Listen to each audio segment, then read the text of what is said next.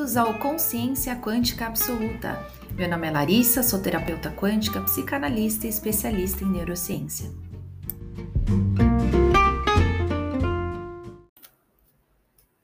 Olá! Hoje quero trazer um assunto muito legal para vocês, para vocês refletirem a semana inteira. É um assunto bem bacana, que é o primeiro ponto para que a gente consiga começar é, a entrar um pouquinho mais nos assuntos é, detalhados, nos, nos assuntos mais complexos, para que você consiga virar a chavinha que você tanto precisa. Hoje vou trazer para vocês algumas informações sobre o funcionamento do seu cérebro, essa máquina tão incrível e maravilhosa que todos nós temos. Porém, precisamos saber usá-los. Você sabia que 88% da vida e das ações e reações que você teve até hoje, não foi você quem decidiu? As ações e as reações que foram tomadas até hoje, 88% delas foram baseadas nas ações e nas informações do seu subconsciente. Ou seja, você não teve consciência para tomar determinadas ações. Vou explicar para vocês de uma forma bem lúdica como funciona o cérebro. O cérebro ele é dividido em três partes, não fisicamente de uma forma hipotética e lúdica para você conseguir entender. Nós temos o inconsciente, o consciente e o subconsciente.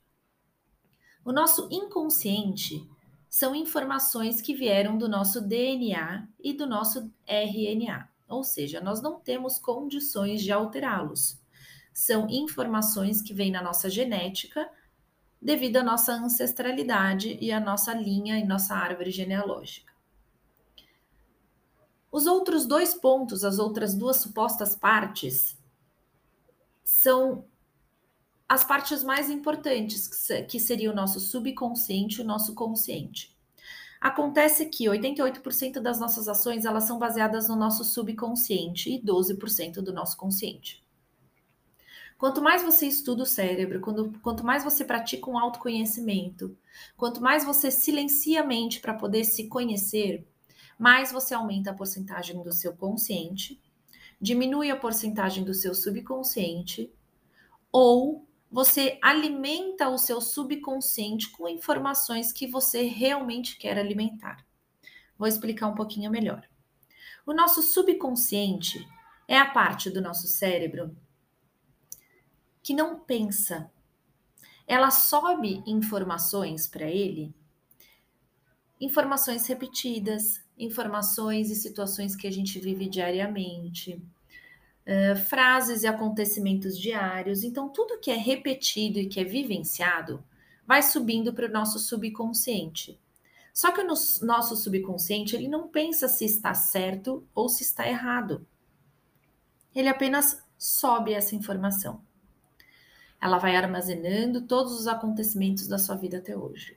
Ou seja, se lá atrás na sua infância, alguém chegou para você e falou: ah, ah, você não sabe fazer conta, ah, você não vai conseguir, é, a vida é difícil, ah, é muito difícil ser pai e mãe, criança dá trabalho.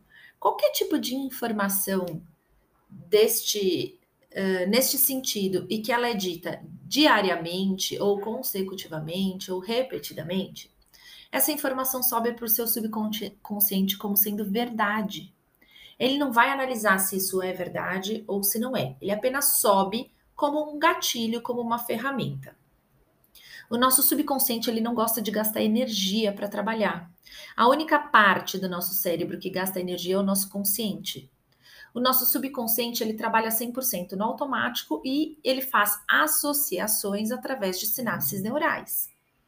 Então, todas as situações que a gente vive hoje, a primeira resposta, a primeira reação, ela é feita pelo subconsciente através de associações. Se ali ele enxerga uma associação, é ali que a gente toma as atitudes. Se não tiver associações, aí o nosso consciente entra em ação. O nosso consciente é a única parte do nosso cérebro que pensa, que ela analisa, que ela raciocina, que ela faz um mapeamento analítico das situações e realmente toma uma decisão. Porém, o nosso consciente ele gasta muita energia. O nosso cérebro precisa produzir muitos hormônios e muita energia vital para que ele possa pensar. Não é à toa que quando nós trabalhamos o dia inteiro em algo muito exaustivo, passa o dia inteiro fazendo conta, em reunião, algo que você tenha que pensar efetivamente, você chega no final do dia exausto, embora você não tenha feito nenhum exercício físico. Por que você está exausto?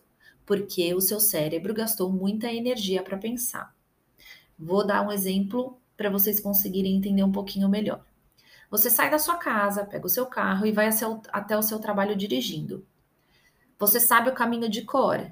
Se você sabe o caminho de cor, é uma informação que está dentro do seu subconsciente, que trabalha o seu piloto automático. Ou seja, você consegue sair da sua casa e chegar no seu trabalho sem prestar muita atenção no caminho. Você vai automaticamente dirigindo, seu cérebro te conduz para determinados caminhos para você chegar no seu trabalho. Então, seu subconsciente te levou até o trabalho. Porém, em determinados faróis, você parou e olhou: poxa, será que aqui é perigoso? Não é? Então, você fechou o vidro, prestou um pouquinho mais de atenção, olhou no retrovisor. Quem está trabalhando neste momento? o seu consciente.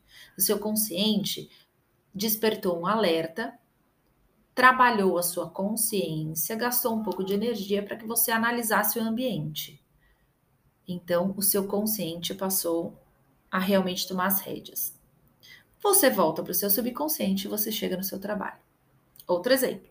Como é que você cozinha o seu arroz diariamente? Você olha a receita todos os dias? Não, por quê? porque essas informações já estão armazenadas no seu subconsciente. O que, que eu quero dizer com tudo isso? Que se 88% das nossas ações, 88% da vida de tudo que eu tenho até hoje foi baseada dentro do meu subconsciente, o que, que eu tenho dentro do meu subconsciente? Quais são todas essas informações que estão armazenadas dentro do meu subconsciente que fizeram com que eu estivesse hoje aonde eu estou. Posso não estar feliz amorosamente? Quais são as informações que estão dentro do meu subconsciente? São informações de sucesso ou fracasso? Não estou feliz profissionalmente? Quais são as informações que estão dentro do meu subconsciente? Sucesso ou fracasso? E assim por diante. Muitas vezes a gente se perde ao longo da vida não porque a gente gostaria, claro, mas porque tem informações dentro do nosso subconsciente que a gente não tem ideia que está lá. Se o seu pai e a sua mãe tiveram um relacionamento tóxico, não se respeitaram, você, você participou de inúmeras brigas, falta de respeito, a sua mãe extremamente cansada, o seu pai também, ambos diziam que era difícil administrar uma família, filhos eram complicados, dava muito trabalho. Aquelas frases de mãe, né? De ah, não aguento mais, eu tô cansada, qualquer dia eu vou embora. Todas essas informações sobem para o seu subconsciente, sem análise. Quando você cresce, vira adolescente, se torna adulto ou adulta, e entra em um relacionamento amoroso, a primeira informação que vem dentro do seu subconsciente é: relacionamento é difícil. É difícil casar. É pesado. É complicado. Filho dá trabalho. Filho custa muito caro.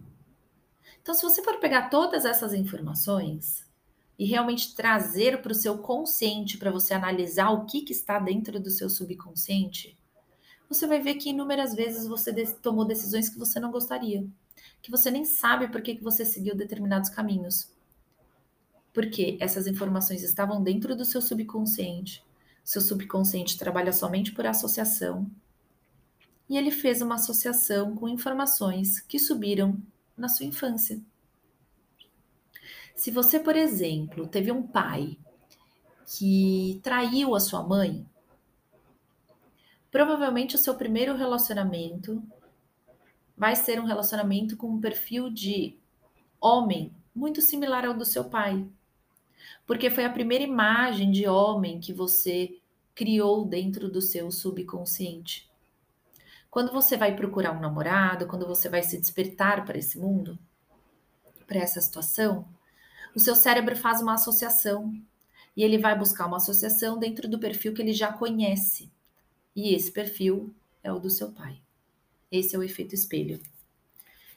Então é extremamente importante a gente mapear entender um pouquinho melhor como funciona o nosso subconsciente, quais são as informações que estão lá dentro, para que a gente consiga entender, eu sou 100% hoje quem eu gostaria de ser? Não, não sou. Eu consigo mudar. Você consegue sim ser o que você gostaria de ser. Ah, eu sou muito brava, sou mal-humorada, sou estressada. Será que todas essas características são suas na essência? Ou alguma delas você está carregando dos seus pais na sua infância, porque você viu determinadas ações e reações repetidamente, isso sobe para o seu subconsciente como um mecanismo e um piloto automático. Por isso é extremamente importante o autoconhecimento. Quando a gente trabalha um autoconhecimento, a gente começa a despertar a nossa consciência. Quando a gente desperta a nossa consciência, a gente se conecta cada vez mais com o Criador. Se conectando com o Criador, a gente está ativando dentro de nós a centelha divina que todos nós temos. Se o universo é um todo, nós fazemos parte do todo. Se nós fazemos parte do todo e o todo é do Criador, sim, você também é uma parte do Criador. Então você tem possibilidades infinitas de realmente ser quem você gostaria de ser.